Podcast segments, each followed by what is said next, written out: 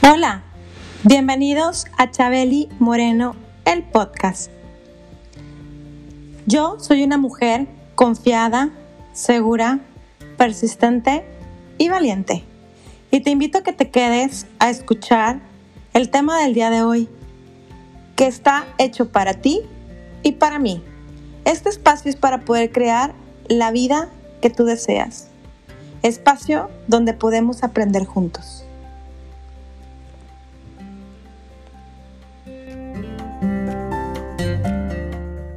Bienvenidos a Chabeli Moreno, el podcast. El día de hoy me siento muy contenta, como en cada episodio, por tener a un invitado de lujo.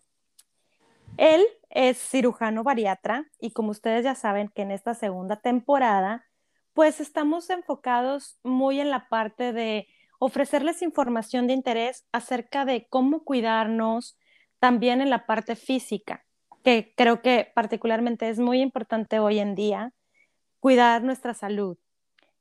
Como les decía, él es cirujano bariatra con 15 años de experiencia y trabajando eh, con un gran equipo multidisciplinario.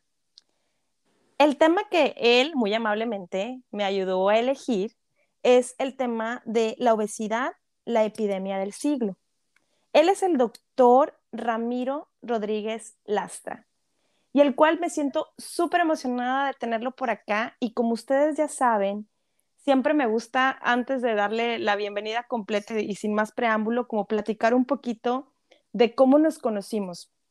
Como ustedes ya saben, yo fui representante médico en Monterrey y trabajé para Johnson Johnson en la parte de bariatría. Es por eso que, pues hoy por hoy tengo este invitado que que conforme eh, nos fuimos conociendo, trabajábamos eh, muy de la mano con la compañía y con lo que él hace día con día, porque él es cirujano certificado y él opera en el Cristus Muguerza Sur en Monterrey, pues la realidad es que fue la manera en cómo nos conocimos. Pero luego, casualmente, al momento de visitarlo a él en su quirófano, pues me hice muy amiga de su esposa y platicaba yo creo que hasta a veces más con, con su esposa que con él. Entonces, pues sin más ni más, le doy la bienvenida al doctor Ramiro. ¿Cómo estás, doctor? Hola, Claudia, ¿qué tal? Bien, ¿y tú? Muchas gracias por la invitación. Gracias a ti, muy bien. Me da, me da, risa porque esto lo platicaba con Cintia, que también ya fue invitada aquí al podcast, que a veces nos echábamos ella el chal en el pasillo, ella y yo. Y, que casi todo decía, a ver, ¿a quién vienes a visitar? ¿A mí o a Cintia? Sí, es que hay que decir que mi esposa es una parte súper importante del equipo multidisciplinario. Es mi ayudante en el quirófano, una de las ayudantes en el quirófano, y entonces, pues sí, me acuerdo muy bien que ya entrabas al quirófano y este y te ponías a platicar con ella. ya sé. Y, no, y fíjate que esto lo platicaba también con ella este, en, el, en el podcast anterior, eh, que grabamos juntas y le decía, es que qué padrísimo tener esa parte, ¿no? Ese, ese partnership, ese eh, trabajo en equipo que siempre vi ustedes. Y como le dije a ella, no porque estés aquí de invitada ni porque ahora estés tú acá en el podcast, eh, sino que yo lo veía y, para mí era un ejemplo de también un matrimonio pues muy unido, ¿no? Muy de trabajamos en equipo, aquí estamos juntos, nos apoyamos y que tú también a su vez la apoyas en, el negocio de conservando recuerdos. Sí, sí, la verdad es que trabajamos mucho juntos. Este, una superventaja es que me cuida, este, porque no es lo mismo que te, esté cuidando un familiar, tu esposa, eh, hablando desde de tu trabajo, ¿verdad?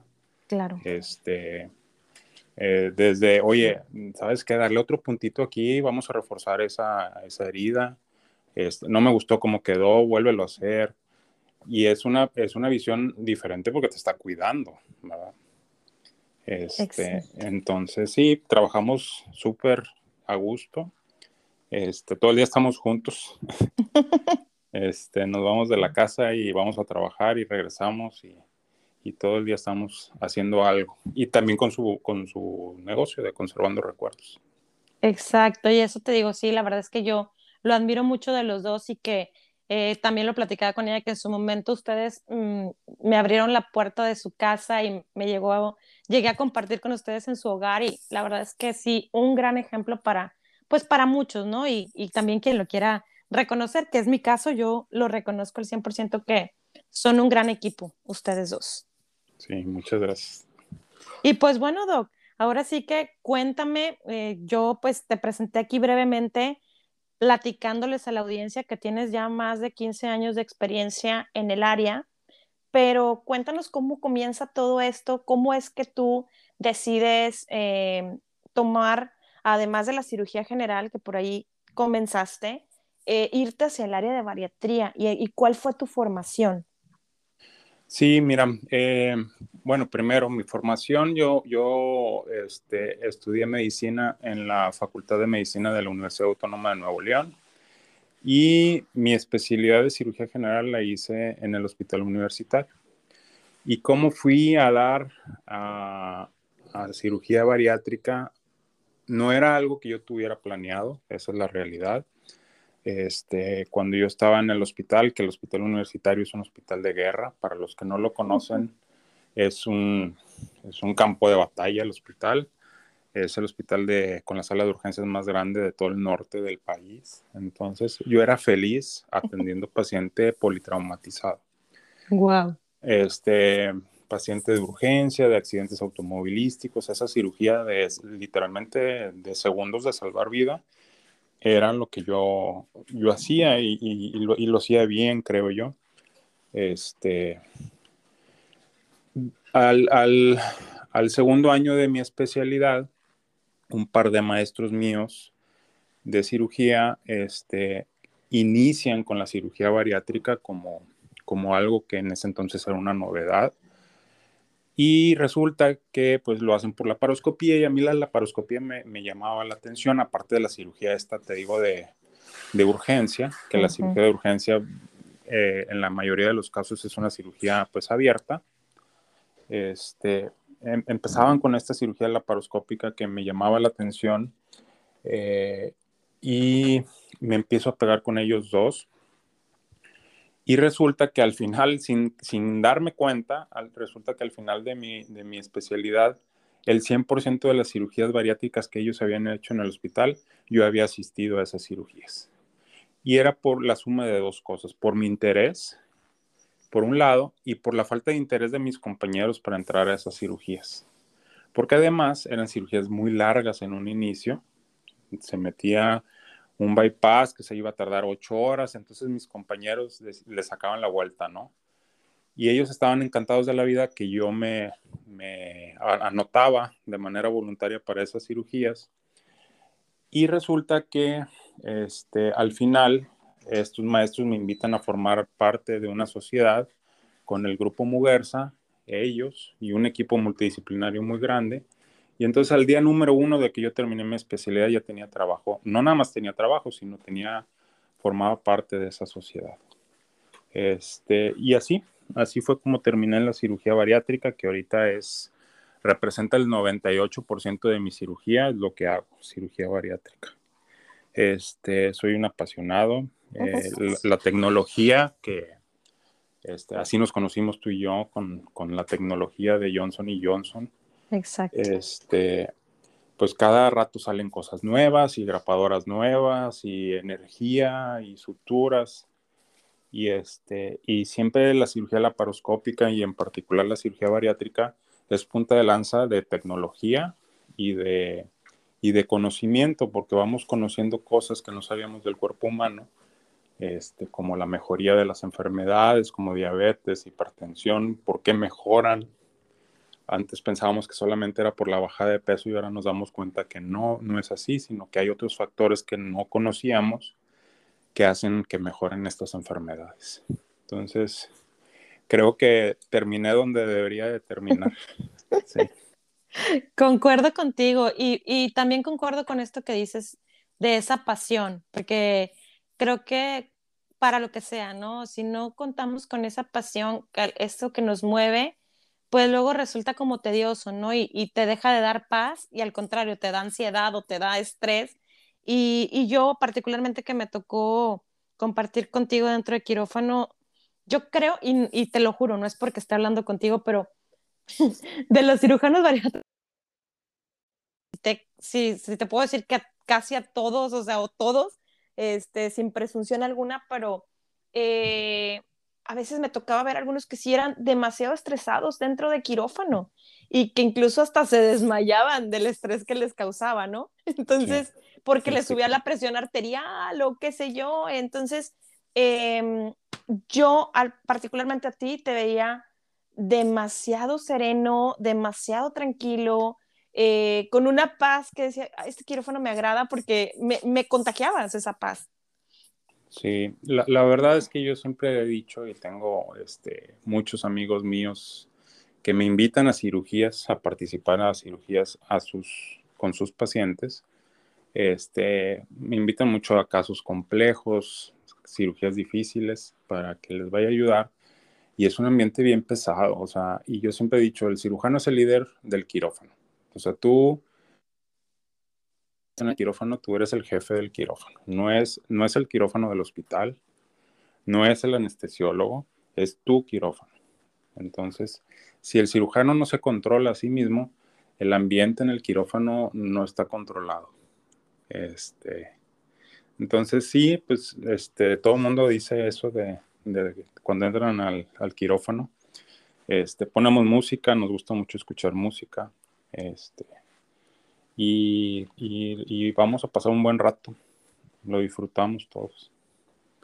Sí. Exacto, exacto. Sí, y, te digo, o sea, sí, el disfrutarlo, el estar como más tranquilos y, y que, digo, hablando desde este lado, ¿no? Cuando eres representante médico, o sea, a mí, pues hasta yo iba con gusto, lo, lo disfrutaba y no me sentía estresada o no había ese contagio de estrés y entonces, este, porque, digo, no me vas a negar, pero también de pronto, pues la tecnología a veces puede llegar a fallar y dentro del quirófano y e, en ese momento adrenalínico y, y, y si tú estás estresado, pues se va a estresar todo el ambiente, incluido nosotros como representantes. Es, sabemos cuáles son los, este, los troubleshootings, pero luego como que te inhibes cuando ves al, al médico también muy estresado, ¿no? Sí, pero es eso, si, si tú ante una situación de, emergencia o de estrés, tú mismo no te controlas, no vas a controlar la situación. Entonces, aún en situaciones que hemos tenido donde, donde se requiere o donde de repente se sube el nivel de estrés, la gente me dice, oye, haz de cuenta que tú estás inmutado. sí. Este, y, y pues de eso se trata, de controlar la situación. Exacto. Sí, completamente de acuerdo. Y, y, y, que mira que, o sea, la gente tiene como ideas a veces un poquito erróneas con respecto a la cirugía bariátrica, ¿no? O sea, que piensan que es una cirugía estética y luego también incluso mm, las leyes o nuestro país en México es como no lo han considerado todavía como como una cirugía que pueda entrar dentro de, un seguro médico y lo tiene que pagar el paciente por su cuenta. Sin embargo, es algo tan importante y tan así como nuestro tema de hoy, la obesidad, la, epidemia del siglo, porque lastimosamente eh, nuestro país ocupa, eh, me estaban compartiendo por ahí datos, eh, gente de la farmacéutica, que ahorita seguimos estando en el segundo lugar. El primer lugar es Chile, segundo lugar México y tercer lugar Estados Unidos. Entonces, me parece como muy triste, eh, pues que tengamos primeros lugares, pero no en cosas tan positivas. Sí. Este, mira, ese es un tema súper importante. Sí es cierto que la gente, gran parte de la población confunde esto con, una, con un problema estético. Eh, y, de hecho creo que en el 99% de las veces mi consulta inicia, este, ya cuando el paciente se sienta conmigo en mi consultorio, casi siempre inicio diciendo que la obesidad es una enfermedad. Porque si no partimos de ahí, no entendemos esto. Si no entendemos que, si no entendemos el problema, no vamos a entender la solución. Y el 100% de la cirugía bariátrica es una cirugía para resolver una enfermedad, no es una cirugía estética nos confunden mucho, nos escriben en la página de Facebook, en Instagram, preguntando, oye, ¿cuánto sale la liposucción? No son liposucciones, no son lipectomías. Eso es algo estético. Nosotros no hacemos cirugía estética. Y el problema es que la obesidad siempre ha sido vista como un problema estético. ¿sí? Eh, la gente cree que eh, el estar, el tener obesidad, pues es no verse bien y como que ahí se termina el problema cuando no es así. La obesidad es, es una enfermedad y en la actualidad es la enfermedad que más gente mata, eh, es la causa número uno de muerte prevenible por todas estas enfermedades que vienen secundarias a la obesidad. Diabetes, hipertensión, infartos, embolias y una lista grandísima de enfermedades. La palabra mórbida, porque todos hemos escuchado obesidad mórbida, la palabra mórbida significa asociado a enfermedades. Este, entonces la obesidad está asociada a enfermedades y es la causa número uno de gasto en los gobiernos de los países. Es lo que más cuesta. De, de, cualquier enfermedad que tú puedas agarrar, la obesidad es la que más cuesta. Genera algunos tipos de cáncer, por ejemplo. Y es la causa número uno de ausentismo laboral en los Estados Unidos. Entonces, ahí empezamos a ver cómo es un problema eh, que tiene muchas esferas. Eh, afecta la salud de la persona, afecta la psicología de la persona, afecta la parte laboral, la parte de relaciones interpersonales. Yo tengo muchos pacientes que me dicen, doctor, yo me voy a operar porque este, me da mucho coraje que no me asciendan de puesto en el trabajo y no me ascienden por mi obesidad. En algunos casos, eh, por ejemplo, no sé, se me viene a la mente un, mando policíaco que me dice, bueno, pues es que uno de los requisitos es que para ascender es que no tengamos obesidad.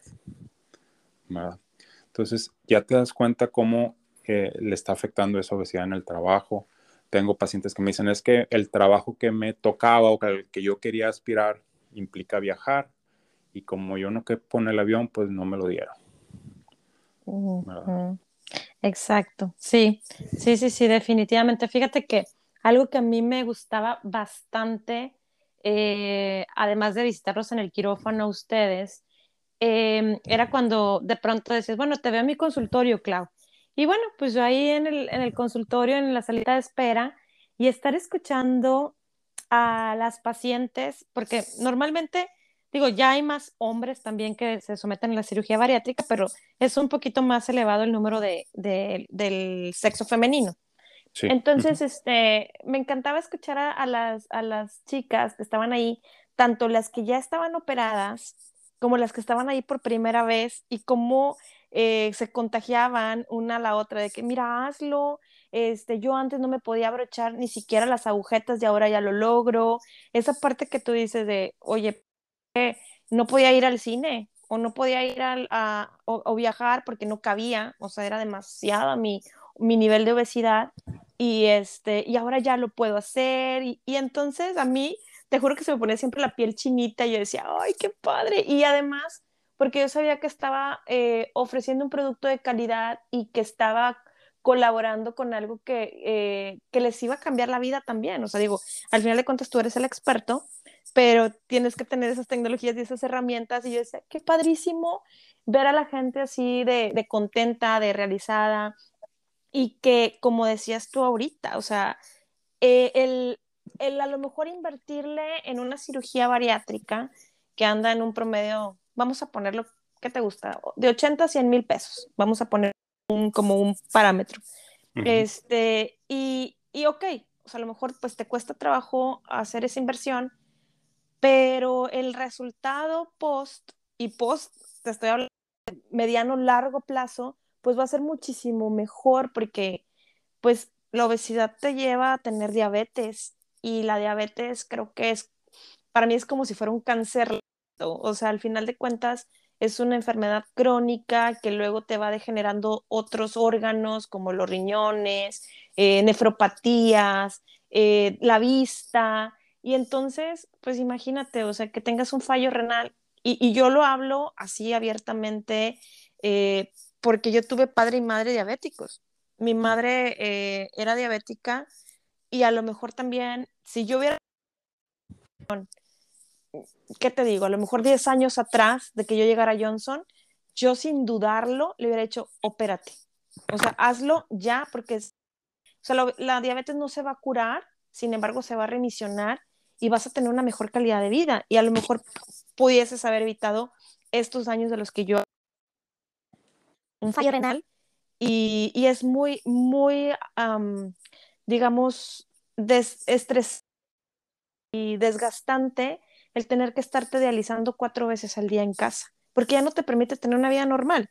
Incluso tener obesidad, ¿verdad? O sea, no te permite tener una vida normal que cuando tienes un peso adecuado.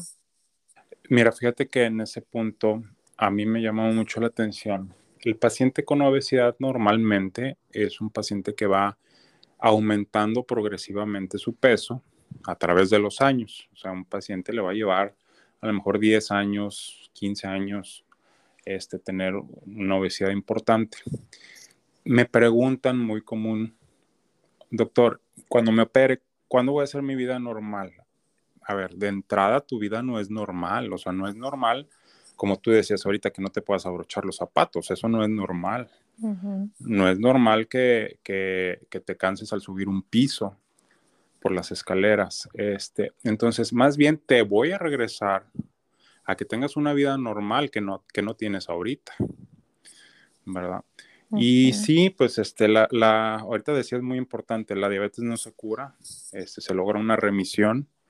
Yo le digo a los pacientes, si tú vas a tener, vas a dejar de tomar medicamentos para tu diabetes y vas a tener cifras de azúcar normales en sangre, es como si no tuvieras diabetes. O sea, si tú traes 80 de azúcar sin medicamento, pues es como si no tuvieras diabetes. Y las tasas de, de, remisión son alrededor del 83%. Entonces es, es el tratamiento más efectivo para la diabetes, por ejemplo. Lo mismo sucede para la hipertensión, para el colesterol. Entonces, eh, antes, cuando operábamos, eh, eh, no, sabíamos tantos beneficios. Estoy hablando cuando yo empecé hace 15 años. Este, no sabíamos tantos beneficios que tenía la cirugía bariátrica y ahora la, estamos entendiendo mejor. Ha evolucionado muchísimo el campo. Gracias a la tecnología, gracias a estudios nuevos, hemos identificado sustancias nuevas que se producen en el intestino, por ejemplo, en el estómago, que no las conocíamos hace 10 o 15 años. Wow, claro. Y los pacientes les cambian la vida en todas sus esferas, y es un problema que abarca varias esferas cuando lo resolvemos mejor en todas las esferas. Eh, pacientes que llegan con nosotros cuyo, cuyo motivación para bajar peso es quererse embarazar, por ejemplo. La obesidad es la causa número uno de infertilidad. Entonces, parejas que están buscando embarazarse y no pueden, lo primero que les dice el ginecólogo es tienes que bajar peso. Entonces llegan con nosotros y dicen, a mí no me interesa verme bien, no me interesa este, la presión, a mí me interesa que me quiero embarazar.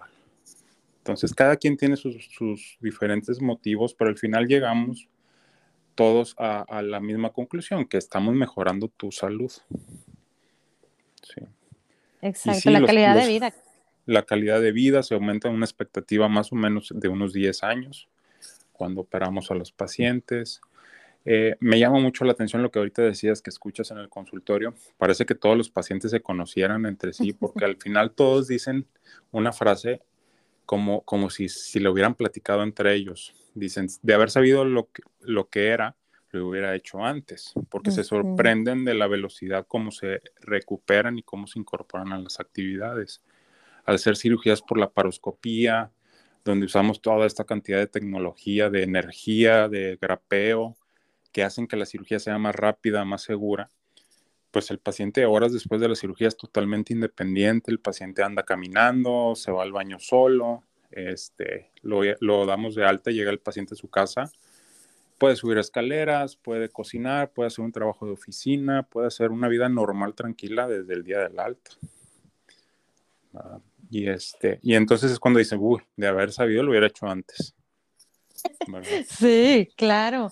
Pero fíjate, o sea, todo esto también es súper importante y que la, la, audiencia que hoy tengo en el podcast también conozca, eh, que es bien importante ya cuando tomaste la decisión, porque digo, es como el primer paso, ¿no? En el que te estás decidiendo hacerlo, eh, debes de tomar...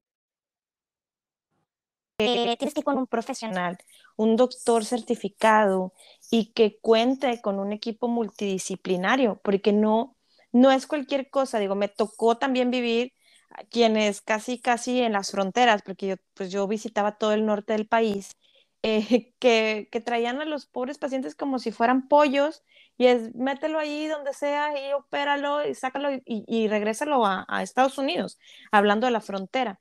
Entonces, ¿qué seguimiento hay ahí? Y es muy importante, y, y te digo, porque yo lo, lo veía, lo palpaba y, y el, el, el, hecho de estar en con, constante contacto con ustedes eh, y también con los pacientes, como te decía, cuando estaba ahí en, en la sala de sí. espera, eh, para que una cirugía bariátrica también sea exitosa, debe de haber este y este seguimiento, porque no cualquiera, o sea, cualquiera puede decirte, yo te opero, yo tengo la cirugía bariátrica, pero no cualquiera está preparado para hacerlo. Es, es, una, es un tema muy importante. El primer grupo multidisciplinario que se formó en la ciudad, yo formé parte de ese grupo. Antes de eso era el cirujano y cuando muchos se hacían acompañar de una nutrióloga que, que, frecuentemente ni siquiera estaba físicamente en el mismo lugar, sino que el cirujano decía, bueno, yo te opero y vas con la nutrióloga que está X, a 5 kilómetros, ¿no? En, uh -huh. en, otra parte de la ciudad. Y cuando lleg llegamos nosotros con el concepto de equipo multidisciplinario, desde un principio, la idea no era operar al paciente como tal, sino que la cirugía fuera solamente una parte más de un tratamiento más completo. Entonces em, fue cuando se, se, se, empezó a incorporar psicología, nutrición, medicina del deporte, cardiología, endocrinología y además este concepto de estar todos en el mismo lugar y estar todos comunicados, viendo qué teníamos que hacer para, para poder operar al paciente, porque tampoco se trata de, de ay, este, ya llegué, me quiero operar y programarlo para el día siguiente. Son cirugías que no son urgencia, no hay ningún motivo médico por el cual debamos de operar cirugía bariátrica de un día para otro, por ejemplo. Nosotros ofrecemos primero que nada preparar al paciente, ver cuáles son sus condiciones, qué tenemos que hacer para que el día de la cirugía él esté en las mejores condiciones posibles. Y eso implica un tratamiento de equipo, una preparación de equipo. Nadie como cirujano estamos entrenados para ver este, si el paciente trae ansiedad o trae depresión, para eso está la psicóloga, ¿verdad? Este, y luego la parte que viene después de la cirugía, donde todo el equipo sigue este, involucrado. Es, es, es, es, más complejo que solamente operar. Y es que es frecuente que los pacientes se guíen, por ejemplo, por el precio. ¿Cuánto cuesta? Y quieren buscar lo más económico en, en, salud, y tú lo sabes como, como ex representante, y, y, y, sabes muy bien del mercado negro que existe. Sí. Y de equipo que se reutiliza cuando son equipos que deben de ser desechados. Y esa parte no la ven muchos, muchos pacientes. O sea, se van por lo barato, pero resulta que lo barato es, está barato por algo. O sea, por algo está barato, porque el cirujano no tiene el entrenamiento o porque no tiene un equipo multidisciplinario o porque no opera en un hospital adecuado para ese tipo de cirugías, no es un hospital seguro, o porque están reutilizando el material. Y, las grabadoras, y, y, y, tú lo vivías como representante. Y, este, y nosotros, tú sabes, cada vez que usamos una grapadora, es una grapadora que se abre en ese momento en el quirófano, es nueva, pues los cartuchos, por supuesto, son nuevos los trócares que nos daba Johnson, todo el equipo es nuevo cada vez. Sí. Este, y eso cuesta, pero es seguridad, es seguridad para el paciente. Exacto, eso. y qué importante, la, la, verdad, este, sí, sí, yo llegué a sufrir mucho cuando estaba ahí, porque, o sea, sufría de, de estrés, deja tú la venta, la comisión, eso era, ya era secundario o terci o sea, ya estaba en un tercer término la, la, ¿cómo te podría decir? La falta de ética y de profesionalismo de algunos médicos, y te digo, mm, sobre todo las fronteras, o sea, te estoy hablando Tijuana, eh, este, Chihuahua, Ciudad Juárez, toda esa zona en la que tienes acceso a, brincar y encajuelar, porque había quienes encajuelaban las grapas, las grapas cartuchos. ajá, y las y bueno, así, así, se llama porque es este, con lo que cortas tú el estómago y se grapa a la vez y se está cerrando el tejido. Pero, híjole, o sea, para mí era bien frustrante y si era, yo creo que por eso me gané, Doc, mis, este, mi gastritis aguda y el tema de las úlceras esofágicas. Y fue en mi tiempo en Johnson, créeme. Y, y, y ver eso, o sea, yo decía, no, por Dios, o sea, abran los ojos, gente. O sea, realmente no porque esté más barato, como bien dices tú, significa que hay una calidad de por medio. O sea, lo barato sale caro, diría mi madre. Y, y, la verdad es que sí es bien frustrante ver eso. Y entonces a mí me llegaba a pasar que, pues mis contactos que veían que pronto yo publicaba en mis redes sociales de que en el hospital tal o este, alguna foto con algún doctor o en algún evento, eh, cuando me llegaron a etiquetar en el evento este de, de Muguerza, justamente que tú participaste eh, operando al, personal del hospital, eh, me preguntaban, de pronto me llegaban inbox, oye Clau, este, tú, tú que estás por ahí, ¿a quién recomiendas? ¿Qué doctor? Yo siempre decía, mira, pues hablando de, de los muguerzas, pues están estos. Y yo mencionaba los nombres de todos y decía, mira, mientras estén en un, hospital certificado, donde te van a un seguimiento y que al menos, o sea, hablando y, de verdad que, digo, no, porque estés aquí, pero hablando del, grupo Muguerza, pues creo que particularmente tiene a, los doctores certificados, o sea, no a cualquiera lo dejan operar ahí.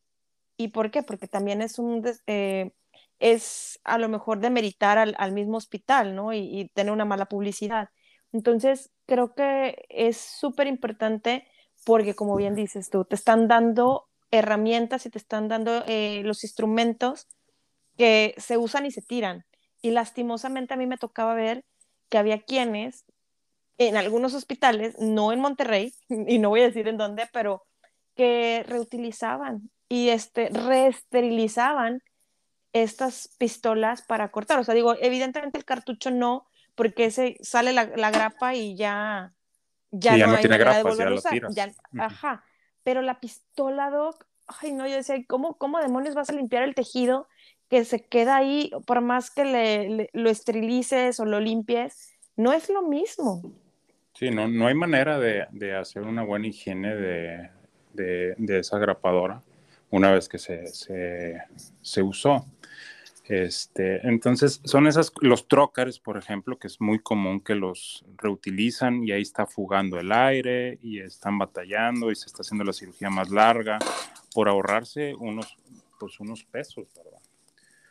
Que, que, ahorro entre comillas, porque te tardas más y entonces el hospital te renta el quirófano, te va a cobrar más tiempo de quirófano y terminas pagando lo mismo o más, como nos pasó hace una semana que me, un, amigo cirujano me invitó a una cirugía en un hospital de bajo presupuesto y justo eso pasó. O sea, falla la grapadora, que una grapadora resterilizada, oh. y entonces falla, este, machuca el tejido del estómago, lo, lo deja sangrando, pero sin grapar y sin cortar, solamente lo hizo sangrar y entonces pide una segunda grapadora y resulta que era la única grapadora que había en el hospital.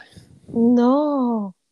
Y, este, y entonces ahí estuvimos una hora esperando que llegara un proveedor a las 10 de la noche, porque la cirugía empezó oh. tarde, para que trajera una grapadora y ese proveedor pues es un proveedor que no es, digamos, es un distribuidor del, del fabricante, que por supuesto tiene una utilidad, una ganancia, y entonces no la va a vender al mismo precio, la vende más cara, más la utilidad del hospital.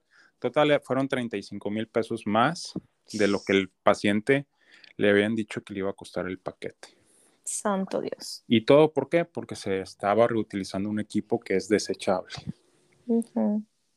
este, y eso, y eso pues, pues ahí, ahí se demostró perfectamente que lo barato sale caro, no nada más desde el punto de vista económico. El paciente estuvo una hora expuesto más al quirófano, a la anestesia, y eso puede generar por sí mismo una complicación. Exacto. Sí. Entonces, bueno, pues es, es, todo un tema. Este, pero bueno, para los que te escuchan, no, no, se, no se fijen nada más en el precio, fíjense en las variables que verdaderamente importan, el hospital, el cirujano, el equipo, este, y, que, que, haya empatía con el cirujano, porque ese es otro tema. Eh, es un tema que se tiene que ir viendo a través de conocer a los pacientes, vas entendiendo a los pacientes y vas teniendo empatía por el paciente, que es súper importante entender cómo se siente el paciente con obesidad. No nada más verlo como, ah, bueno, pues este es un paciente que tiene obesidad y, y, entonces yo lo voy a, yo sé operar obesidad y entonces yo le voy a resolver el problema. Tienes que entender cómo se siente el paciente, cómo está triste, cómo esa, esa frase de que, bueno, estoy gordito pero estoy feliz, en realidad no existe. Sí, es, es una máscara que los pacientes a veces usan para, para protegerse, ¿verdad? Sí. Sí, fíjate que sí, yo le, perdóname, este, yo le he escuchado muchas veces, ¿eh? Y, y, de gente allegada. No, es que yo así gordita, pero feliz. Y, y sí, definitivamente hay más cosas detrás. Y a mí, mm, o sea, me llena mucho cuando platico con, con médicos como tú, porque tú mismo lo acabas de decir ahorita, o sea, escuchas, tienes una escucha activa con tus pacientes y, por ejemplo, ahorita el ejemplo que dabas de, de esa paciente que vino y te dijo, sabes que a mí no me interesa la estética, yo quiero ser mamá. Y entonces tú tienes esa empatía con ellos y, es ese, eh, esa sensibilización y ese match que hace paciente-doctor es bien importante para que te dé esa seguridad y esa confianza, ¿no? Claro, sí. Y, y que sepas hablar de verdad, de verdad y honestamente con el paciente, no que le digas que sí a todo con tal de, ganarte un paciente, ganarte un dinero, sino que verdaderamente entiendas. También como cirujano, súper importante que creo que para los cirujanos lo más difícil que nos toca aprender es cuándo no operar. Es súper importante para un cirujano saber cuándo no debes de operar al paciente. Hay pacientes que no los debemos de operar por diferentes motivos, pero este, de repente me llegan pacientes que me dicen, es que ya me dijeron que sí, ya hasta tenía fecha. Bueno, pues no estás, no estás en condiciones para ser operado o no eres candidato para ser operado, porque también no todos son candidatos para ser operados. Este, y como cirujano uno debe, debe de entender que a veces hay que decir que no a la cirugía. Y eso es complejo. Sí, sí, claro, y, y, más por lo que tú dices, ah, digo, así como me tocó estos médicos que se, que se rehusaban un poquito a, a tener ese servicio de, oye, aquí estoy, te lo vendo directo como marca, eh, te va a salir muchísimo más económico, vas a tener siempre producto nuevo para que no estés rehusando con tus pacientes. Eh, así también me tocó quienes ven al, al paciente con ojos de símbolo de pesos. Sí. Sí, e, e, es, es, ese tipo, típico lugar donde tú llegas como paciente y ese mismo día, sin conocerte, sin ver examen ni nada, ya te dicen, te operamos mañana y hay que hacerte una manga gástrica. Cuando nosotros no lo hacemos así, eh, nosotros, yo no te puedo decir que te voy a operar porque no te conozco. Cada cirugía hay varios tipos de cirugía, cada cirugía tiene sus indicaciones y sus contraindicaciones. Tomamos en cuenta muchas variables por parte del paciente que no podemos decidir en la primera consulta y mucho menos como muchos pretenden que escriben por Facebook de ¿a qué, ¿a qué cirugía soy candidata? Híjole, pues ni que fuera divino, ¿verdad? Este, hay que, hay que valorar al paciente, hay que conocer al paciente. Nosotros tiene que pasar con la psicóloga, con la nutrióloga, con el internista, hacerse exámenes, pasar conmigo para decidir qué cirugía vamos a hacer, porque así estamos haciendo una, una, una selección basado en información, no basado en la única cirugía que yo sé hacer o, o basado en la cirugía que el paciente se quiere hacer, porque el paciente no está en condiciones de entender las contraindicaciones y las indicaciones de cada cirugía. Y, no está en condiciones porque no estudió medicina y no estudió cirugía y no estudió cirugía bariátrica. Entonces, no es que lo tengan que saber, pues para eso estamos nosotros. Pero sí es, son, y me llegan mucho, o sea, es que ya usted es la tercera opción y ya todo el mundo me había dicho que me tengo que hacer una manga gástrica y el paciente este, trae reflujo, por ejemplo, que es una contraindicación para hacer una manga gástrica. Y dices, híjole, ¿cómo le dijeron eso? Bueno, es que me lo, me lo contestaron por, por Facebook. Pues a lo mejor, o sea, a lo mejor la que te contestó es la asistente, ¿verdad? Este, del doctor, no sé. Creo que hay mucho, mucho de eso que tú dices de signo de pesos. Sí. Definitivamente. Sí, muy, muy cañón, pero fíjate, eh, también para los que no saben, eh, y ahorita que tú platicabas, eh, porque pues no, tienen por qué saberlo, ¿no? Yo lo sé porque trabajé en eso, este, pero si no, tampoco lo supiera. Eh, hay diferentes de cirugías bariátricas como más comunes, ¿no? Que es la manga gástrica y el bypass. Sí. Hay gente que lo eh, que, déjame si estoy, ya sé un tema más obsoleto, más del pasado, la banda gástrica. Y hay gente que aún la práctica eh, médicos y que hay gente que se queda con esa idea, bueno, que me pongan ese cinturoncito en el estómago, que pues es lo que hace la, banda, y, no es como muy efectivo, ¿no? con el paso, como tú decías hace un rato, con el paso del tiempo y los estudios y los resultados que lleva eh, cuando te operas de un bypass o de una eh, manga gástrica, los resultados que obtienes y los beneficios, pues como que quedó también esa idea de una banda, como en el tema ya algo más eh, antiguo, ¿no? De hecho sucede con, la banda, o sea, lo que dices tienes toda la razón, pero sucede con la cirugía de obesidad en general. El paciente llega y dice, quiero la banda como refiriéndose a, la cirugía en general, este, como si fuera algo general, como si fuera una terminología general. O quiero el bypass y luego cuando le empiezas a explicar cómo es el bypass, dice, no, no, no, pero el que te quita el estómago. Ah, bueno, eso se llama manga. Pues, pues lo mismo, o sea, es igual, no son iguales, son muy diferentes. Los mecanismos por los cuales funcionan son totalmente diferentes. Y hay una, hay una confusión en la población de, de la terminología. La banda es una cirugía en desuso totalmente a nivel mundial. Este, tuvo su boom a finales de los 90, primeros 10 años de, los 2000, este, pero ahorita en la actualidad es una cirugía en desuso totalmente. Este, cada cirugía, al final el objetivo es el, es el mismo, llegar a un peso saludable, pero se llega a ese objetivo a través de caminos diferentes. Bien, este, cada cirugía tiene sus propios mecanismos por, por los cuales funciona y, hay que hacer un match entre esos mecanismos de la cirugía con, los hábitos y las enfermedades del paciente. Y eso es lo que tenemos que investigar antes de seleccionar la cirugía. De repente hay un término, por ejemplo, de cuál es la cirugía y la respuesta es muy sencilla. La más agresiva es la que menos se te adapte a ti. Esa va a ser la más agresiva. De repente dicen, es que el bypass es más agresivo. Bueno, Sí, no, porque si yo con el bypass voy a resolver una diabetes, una hipertensión, voy a resolver tu reflujo, y si yo te hago una manga, a lo mejor no tengo tantas posibilidades de resolver tu diabetes, tu hipertensión, vas a seguir con diabetes y voy a empeorar tu reflujo y a la vuelta de tres años te voy a tener que hacer otra cirugía para corregir eso, pues resultó que la manga es más agresiva, ¿verdad? Entonces, entonces yo así les digo, la más agresiva es la que menos se te adapta a ti. Este,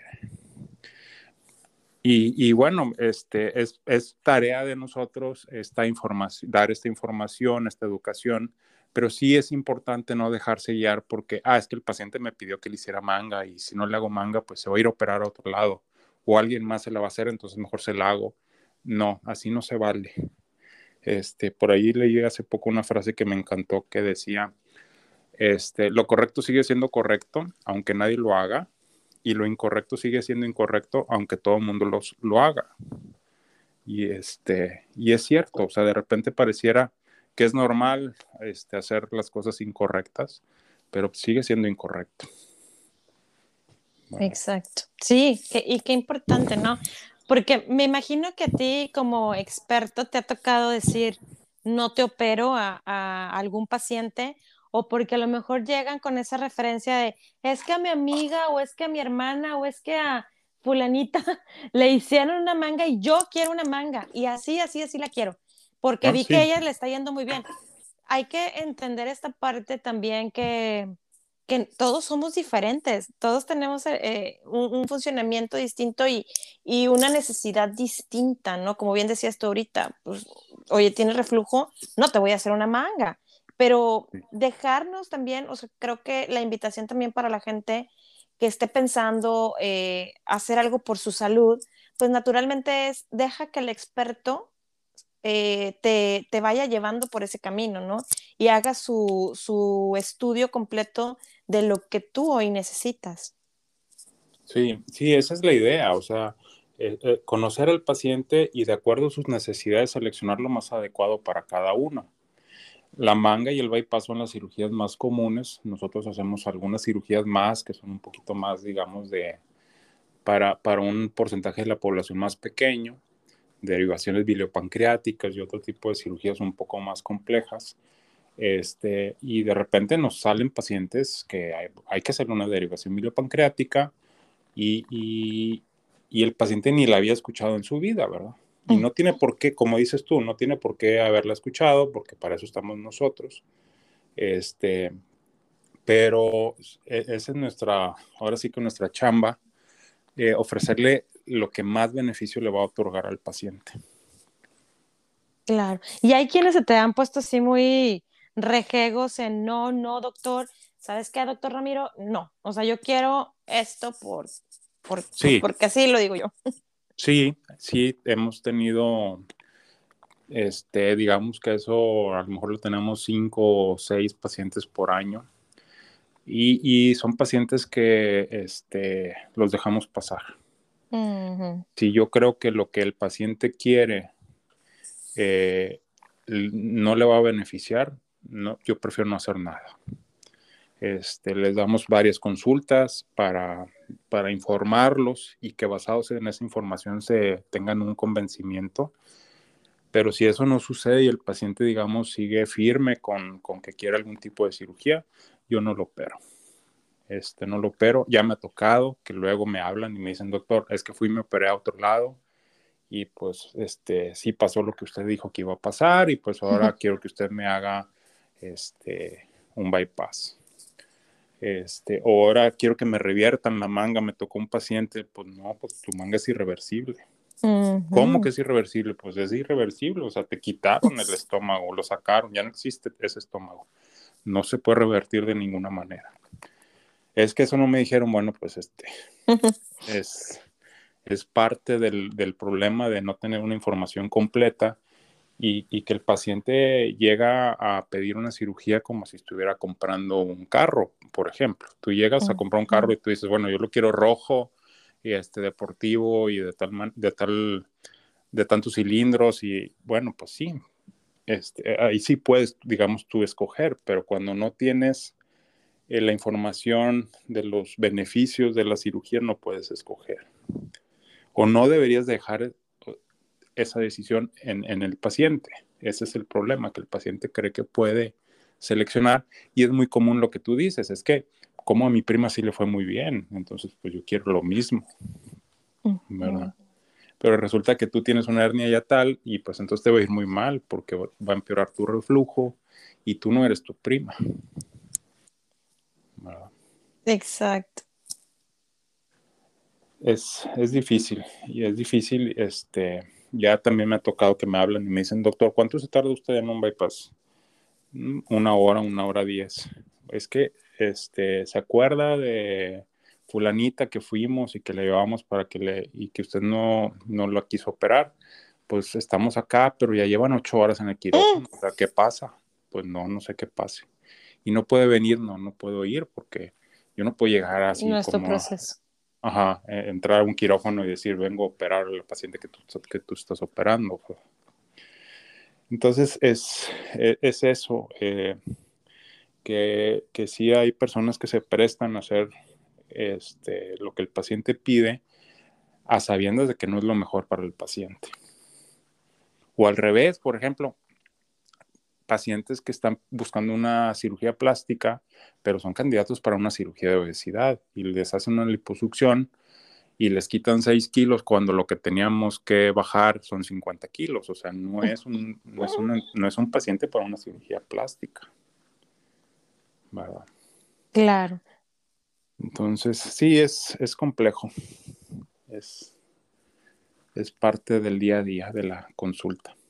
Exacto. Sí, y, fíjate, o sea, eso es lo padre de, de ahorita de, de, poder tener yo esta herramienta de, de compartir eh, lo que hasta hoy he aprendido, he vivido, he visto, y con siempre de la mano con el experto o con el experto en el tema, ¿no? En este caso contigo, y que la gente a través de, esta comunidad también conozca, ¿no? Porque sí me, me ha tocado, ¿no? Definitivamente como eh, esa malinformación y, y, de, la, de ambas partes, ¿no? De, del cirujano que quiere solo ganar dinero y que dice, sí, sí, sí, yo, yo, tu hermana tiene una manga, yo te la hago sin problema si eres candidata a la manga, eh, pero también te das cuenta que a veces es con el afán de, pues, este paciente va a regresar en tres años o dos años y lo voy a volver a reoperar y pues voy a hacerle ahora otro procedimiento y pues vuelvo a cobrar, ¿no? Y eso también se me hace muy, muy, este, pues no, definitivamente, mm, sí, es lo que te iba a decir, definitivamente no hay ética en ese, en ese caso. Este, tú debes de ofrecer un tratamiento que sea el definitivo, no, no pensando en, en volver a operar al paciente. Este, eso sí está, está muy mal. Claro. Y ahora, ¿cuántos, o sea, son los que pueden eh, regresar a que se reopere, ¿no? Una reincidencia eh, porque me tocó, Doc, eh, que a veces también, tal vez es por, por, la falta también de haberte operado con un cirujano certificado y con su equipo multidisciplinario, pero hay veces que también los pacientes, si no tienen ese soporte, sobre todo creo que el psicológico, que no tienen ese soporte psicológico, luego se vuelven como tramposos eh, con su ingesta de alimentos, ¿no? Porque al final de cuentas, creo que también el cerebro este, le manda luego esa señal y quiere seguir comiendo. Al principio no pueden mucho porque, pues, con, como bien comentaste tú, con una manga gástrica haces un recorte del estómago y queda en forma de una manga, o, yo lo veía a veces como en forma de, como de un, este, de una banana, o de un platanito, y, y que que bueno, pues ya ahí ya va, obviamente, por obvias razones va a caber menos alimentos, menos líquidos, y con el bypass, pues todavía muchísimo menos. Sin embargo, se vuelven como trampositos y luego eh, van comiendo cada vez más, cada vez más. Y te lo digo porque yo tuve una compañera, no en Johnson, en otra empresa, que tal vez estaba hasta más gordita de cuando le habían operado. Sí, este, la reganancia de peso es un tema muy bien estudiado en la cirugía bariátrica. Sabemos cuál es la, el, tamaño de la población que va a reganar peso. Sigue siendo el tratamiento más efectivo para la obesidad, por mucho. es muy superior a cualquier otro tratamiento. Pero precisamente por eso la necesidad de un equipo multidisciplinario. Sabemos muy bien que si yo opero un grupo de pacientes y solamente los opero, voy a tener cierto porcentaje de reganancia. Si a otro grupo similar los opero, les damos seguimiento, les damos acompañamiento después de la cirugía, ese porcentaje se disminuye mucho. Y por eso el objetivo con nosotros no es operar al paciente. Hace, hace ratito te decía que, que nosotros vemos la cirugía como parte de un tratamiento más, más completo es una pieza más de, todo el rompecabezas que tenemos que armar. Y el paciente cuando se opera tiene que estar eh, informado y convencido de que lo que estamos buscando es un cambio de estilo de vida. Hace una semana, una semana y media tuve un paciente que se operó en otro lugar y entonces él en, en la consulta me platicaba, dice, no, pues es que, pues sí, se me atoraba y entonces yo no podía comer pero lo, que, lo, que, lo que encontré que me cae muy bien es el mantecado, porque es un paciente que es de, de Cuba y le dice mantecado a la nieve. A la nieve. entonces, sí, entonces decía, con el mantecado, doctor, este, me pasaba muy bien y este, entonces comía mucho porque me sentía que eso sí podía comer. Y ahí te das cuenta que el paciente está tratando de hacer lo que tú dices, hacer trampa. Pues no se trata de ver qué sí te pasa, se trata de comer saludable. Se trata de que cambies hábitos, no de que hagas trampa a ver qué comida sí puede pasar a través de la banda, porque este paciente en ese caso tenía una banda. Este, y entonces le dije, a ver, a ver, detente y escucha lo que me estás diciendo. O sea, me estás diciendo que tú estás buscando qué alimentos sí vas a poder. Entonces no estás buscando un cambio de fondo. Estás buscando que la cirugía haga la chamba, pero la chamba la tienes que hacer tú. Este, simplemente la cirugía es una herramienta para facilitar las cosas. Y me dice, doctor, no, no, nunca nadie me lo había hecho ver así. O sea, yo buscaba las cosas que sí me pasaran, pero este, nunca había pensado en eso que me está diciendo. Y, y es, es, eso, o sea, nosotros tenemos que crear la conciencia en el paciente de, pues no se trata de eso. Exacto. Exacto, sí, digo, al final de cuentas la cirugía bariátrica no es magia, tiene que estar de la mano ambas partes y, digo tal cual, o sea, así de la mano desde el pre, durante y post cirugía para que esto sea exitoso. Y, y, claro, todos tenemos que poner de nuestra parte desde el momento que ya decidiste hacer un cambio en tu salud, en tu vida, en un cambio radical, porque efectivamente, como lo platicábamos desde el inicio de, nuestro podcast, pues te va a cambiar la vida para bien. O sea, esto, esto se busca para que tu vida cambie en positivo y puedas dejar de cansarte, puedas, este, puedas ahora sí caminar adecuadamente, subir esas escaleras, abrocharte esas agujetas, eh, simplemente embarazarte o, o, poder eh, jugar con tus hijos, ¿no? Porque a veces es, tengo hijos, pero la obesidad también me da una fatiga crónica y no puedo. O sabes qué, tengo apnea del sueño. O sabes qué, tengo... Entonces, todo eso se va a ir corrigiendo, pero tienes que poner de, tu parte para que también sea exitoso. Claro, así tal cual como lo dijiste. Eh, nosotros vemos al paciente como la pieza central y todos los demás especialistas estamos alrededor del paciente para, para lograr esos cambios. Sí. Exacto, Doc. Y bueno, Doc, ¿qué, qué mensaje para ir cerrando nuestro podcast, porque ya casi tenemos una hora platicando, em, ¿qué mensaje te gustaría dejarle hoy por hoy a, la audiencia del podcast de Chabeli Moreno? Eh, que entiendan la obesidad como tal, como una enfermedad.